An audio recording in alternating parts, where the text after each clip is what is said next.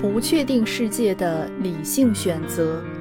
判断与决策心理学。美国雷德海斯蒂、罗宾道斯著，人民邮电出版社。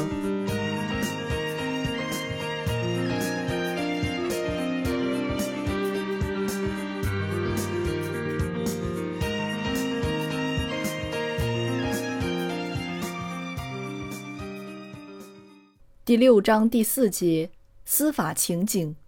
最好的故事在法庭中往往会胜诉。在不算太久之前的一次备受瞩目的审判中，著名律师杰瑞·史潘塞给陪审团讲了一个故事：动物园的饲养员由于粗心大意，忘记锁笼门，使得一只凶猛的狮子逃出铁笼，袭击了一名妇女。饲养员这样玩忽职守的故事，让陪审员们进一步了解了案件中被告的所作所为。据说该公司曾使员工遭受放射性元素钚的污染。最后，陪审团判决该公司支付一千万美金的赔偿金，以示惩罚。由此可见，陪审团的决策主要依赖于他们所听到的故事，以及在审判过程中知悉的那些证据。优秀的律师知道，好故事能够打赢官司。著名律师海恩斯就曾说过：“会讲故事的律师才能打赢官司。”他不止一次向辩护律师们建议，要想在谋杀案件的审判中获胜，最有效的办法就是让陪审团相信死者在整个案件中是死有余辜的。安东尼·阿姆斯特丹是另一位富有传奇色彩的律师。他分析了辩护律师的陈词记录文本，发现辩护律师们往往采用两种方式陈述案件：第一种是关于细节的故事，犯罪现场发生了什么；第二种是关于审判的故事，他们非常重视陪审团在故事叙述中发挥的作用。在辛普森谋杀案的审判中，马西亚·克拉克作为起诉人做了最后陈词。原原本本地总结了案件的经过，包括完整的时间表。相比之下，辩护律师约翰尼·科克伦则力劝陪审团在法律上有义务保护那些受迫害的少数种族，甚至为他们复仇。陪审团决策的核心认知过程就是故事建构，即对争议事件做一个概要叙述。该假设的关键在于。陪审团所构建的故事决定了他们的判断。当你问任何一名陪审员为什么会做出某种裁决时，多半会得到这样的答复：“让我告诉你发生了什么。” Nancy Pennington 和 Ray Hasty 采用汇聚测量法，对数百个模拟陪审员在案件裁定前后的思考内容进行认知快照。他们发现。叙述故事的结构始终是陪审员记忆结构的最佳概括。以一个众所周知的民事诉讼案为例，一名商场员工在下班去停车场的路上受到殴打，他起诉雇主并要求赔偿。图六点二的网络图呈现了模拟陪审员对证据的认知表征。值得注意的是。审讯证据几乎从来都不会按照案件发生的原有时间顺序被呈现给陪审员，因此陪审员需要依据自己的理解重新整理证据，形成记忆结构来重现事件的原始时间顺序。如图六点二所示，这个诉讼案件从一开始就被定下了一个基调，强调遭受残忍殴打的受害者的权益。该购物中心员工下班后去停车场的过程中遭到袭击。该审判比较复杂，其争议的焦点在于商场雇主是否因疏忽而没能安排更多的保安，以防止类似事件的发生。虽然模拟陪审员们听到的证词非常混乱，不按案件发生的原始顺序排列，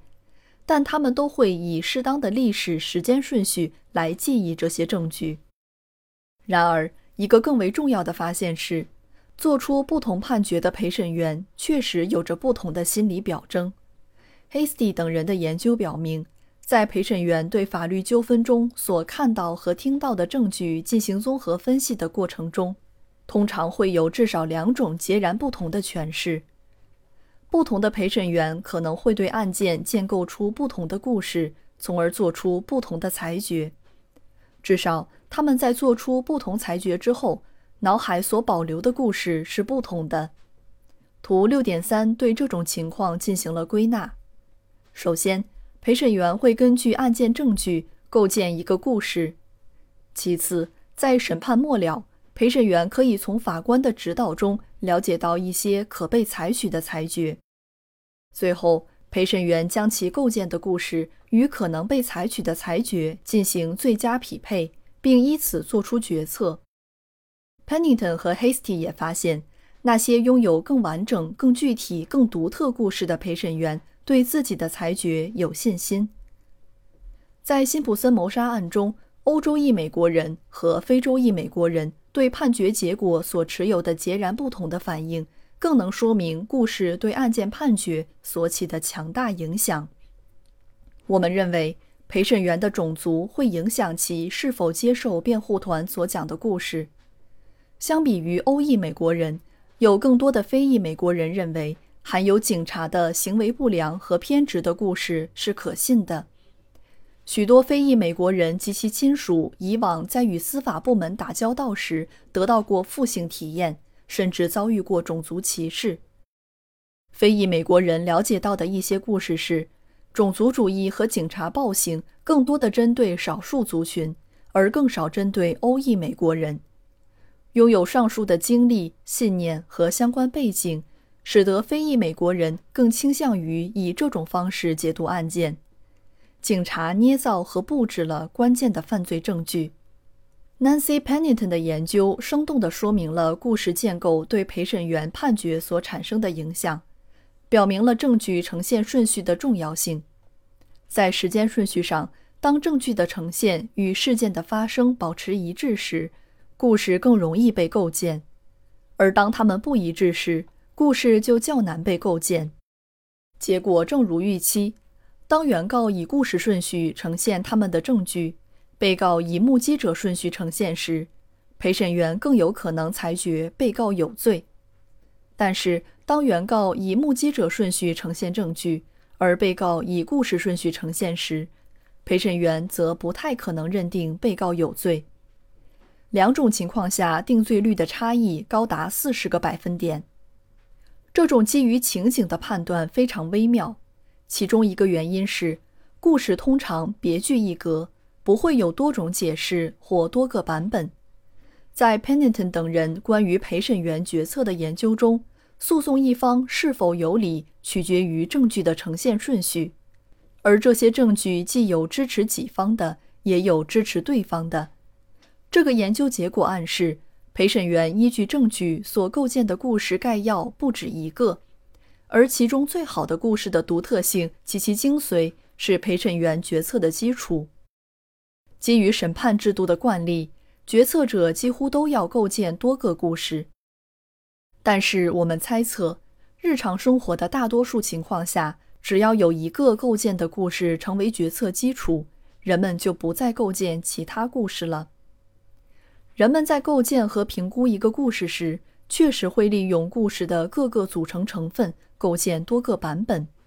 比如，在商场员工被殴打的案子中，区分那些认定商场业主应承担责任和不应承担责任的陪审员的一个关键推断是：假如增派额外的保安去保护员工，可能导致的结果是什么？有的陪审员分析，假如有更多的保安。强奸事件就不会发生，进而认为商场业主应该承担责任。毕竟，假如业主们不那么吝啬，假如他们肯多花点钱，多雇些保安，那么这个袭击就不会发生了。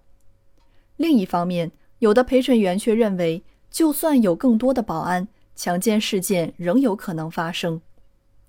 而一位哲学家可能会通过验证一个待定原因是否是一个结果产生的必要条件，来说明因果关系是否成立。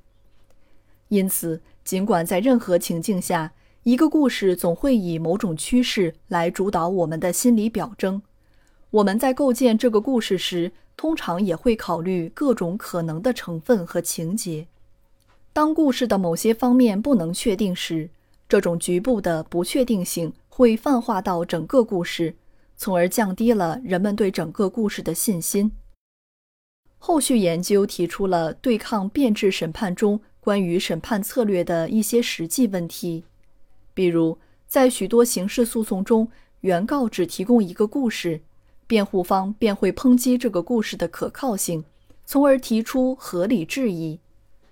在这些单方诉讼中，陪审员只构建一个故事，单个故事与判决类别的一致性和匹配性决定了陪审员对裁决的信心。在这种情况下，与其提出一个糟糕的辩护故事，还不如不提。事实上，当辩护方的故事比较单薄时，即便起诉方的故事也同样单薄，后者也会得到陪审员的支持，使陪审员最终更倾向于做出定罪的判决。这个结果再次表明，当有多个故事被构建出来时，故事与故事间的相对独立性因素就显得尤为重要了。另一种观点强调，审判策略是一门学问。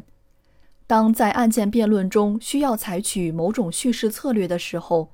律师在开场白中就要向陪审员编织自己的故事。若故事事先被启动，并且已灌输到陪审员的思维中，让其依此去解读案件的证据。那么判决与故事的一致性就会得到提升。但是 Gary Spence 告诫我们：“我总是会以一个故事作为开场白，可是最好能够证明你的故事是真的。即使陪审员相信你，一旦他发现你不能告诉他一个完整的故事，那么他就不会再信任你了。”